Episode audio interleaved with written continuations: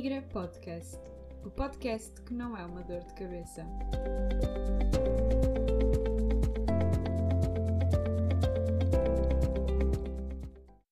Olá, tenho 26 anos, sofro de enxaquecas desde os 7 anos e passei a minha vida toda a ouvir que a enxaqueca é psicológica.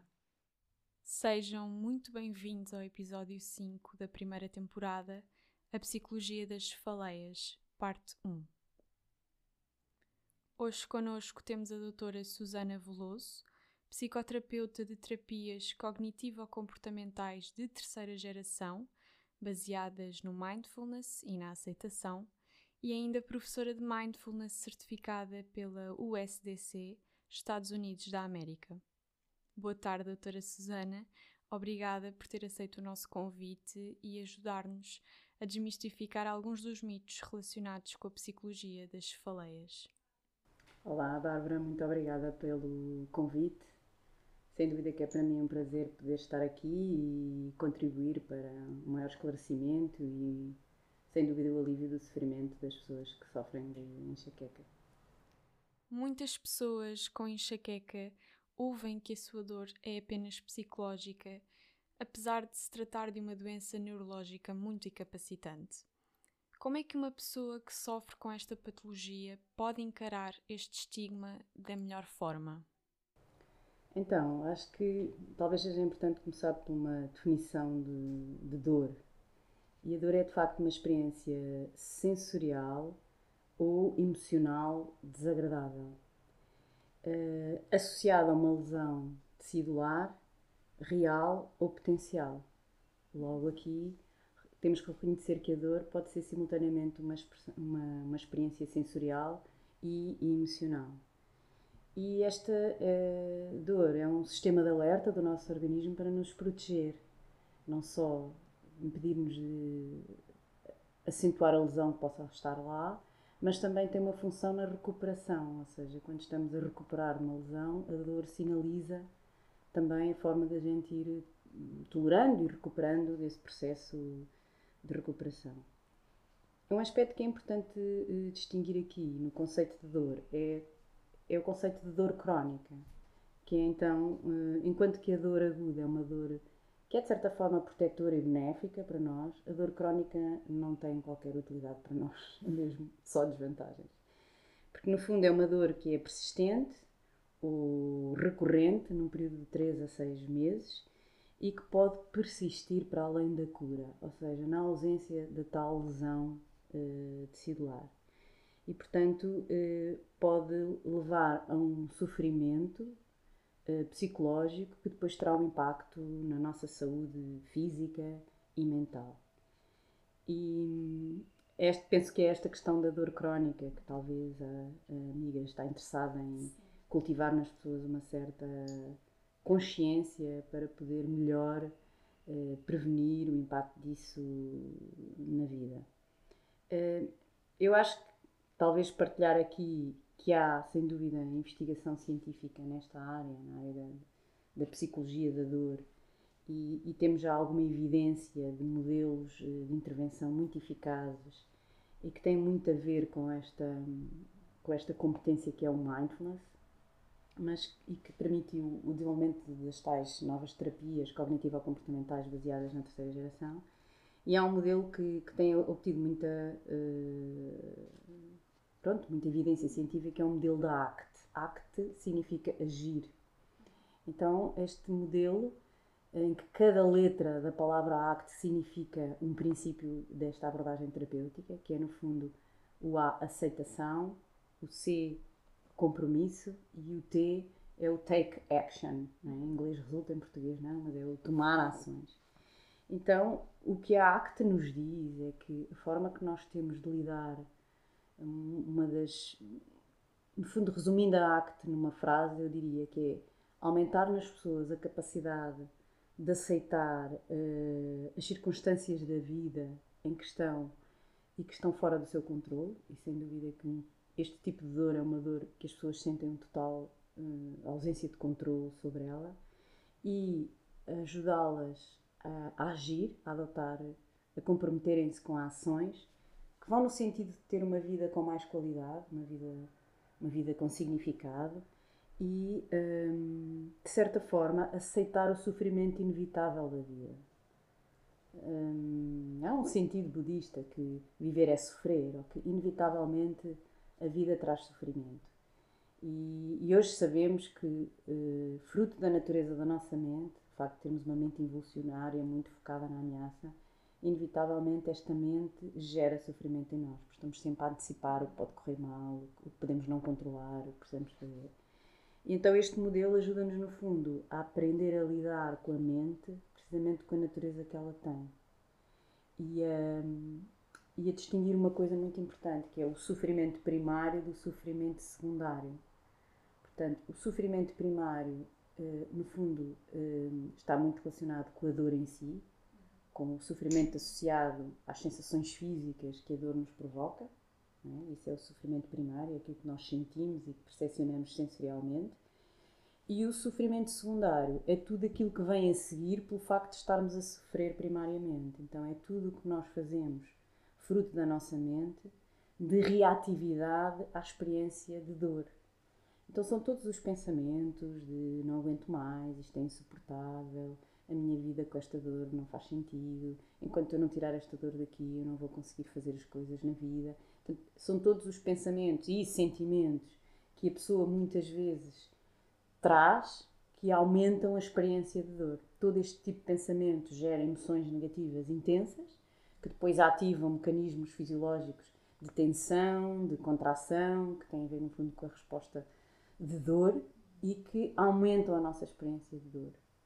Então, o que estes modelos terapêuticos nos dizem é que nós podemos aprender a retirar da nossa experiência este sofrimento secundário. De facto, isto não nos tira o sofrimento primário, não é? Mas o simples facto de a gente não aumentar o sofrimento através desta reatividade já é uma grande diferença na, na, na nossa experiência.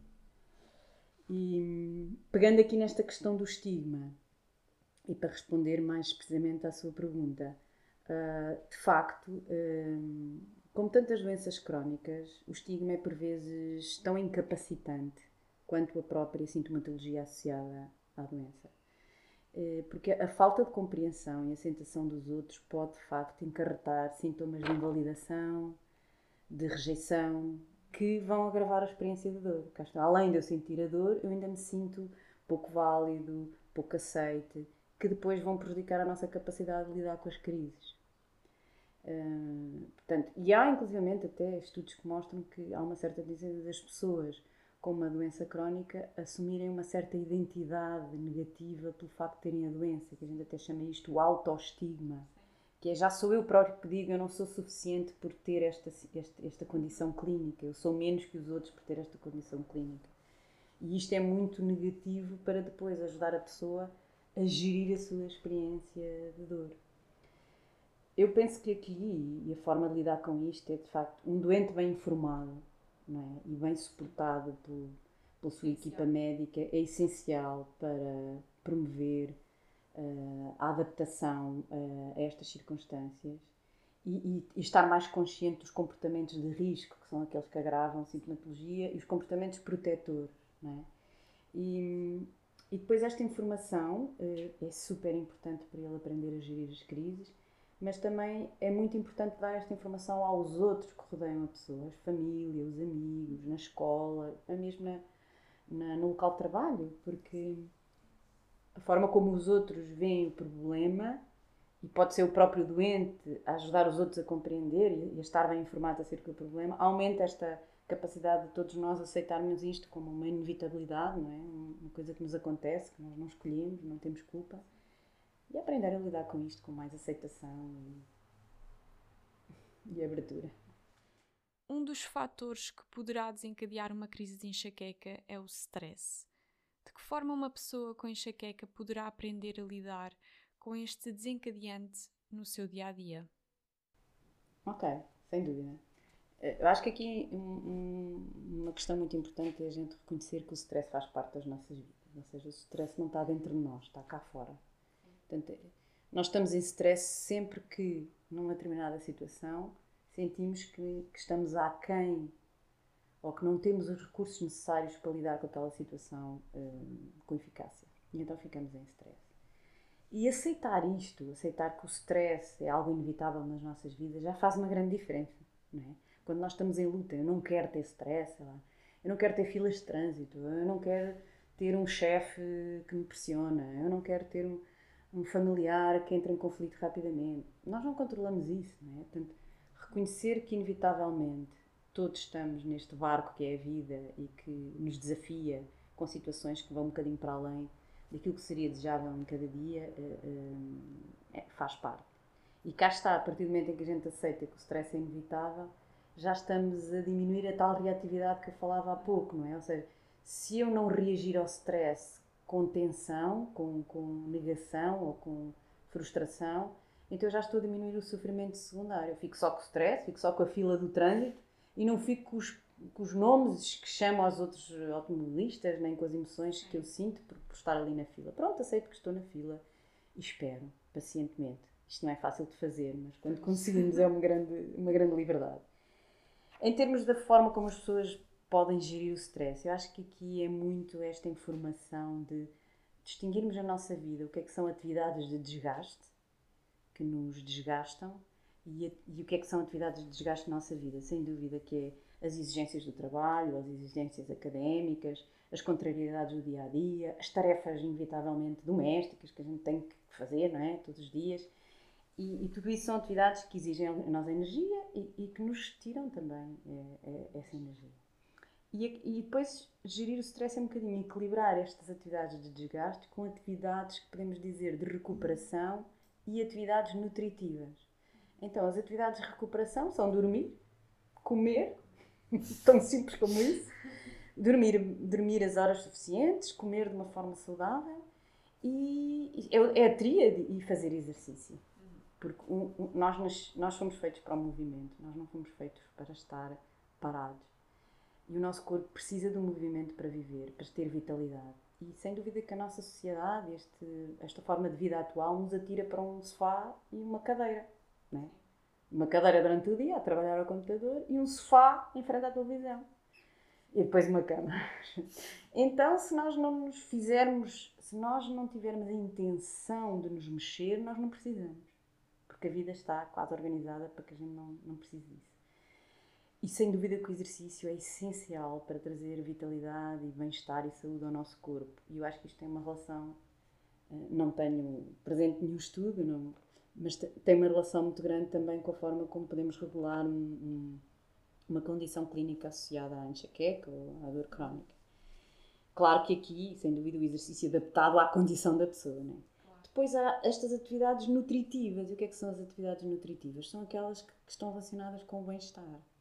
Ou seja, o, fazer coisas que gostamos, o, o passear, o contacto com a natureza. E acho que um aspecto extremamente importante na nossa espécie é o contacto humano, é, é a possibilidade de nós nos socializarmos com pessoas que representam para nós pessoas de suporte, pessoas de, de, que despertam em nós afeto positivo, os amigos. Há quem diga mesmo que o melhor antídoto do stress são os amigos. Porque de facto nos ajudam, ajudam-nos a rir nas situações mais limite.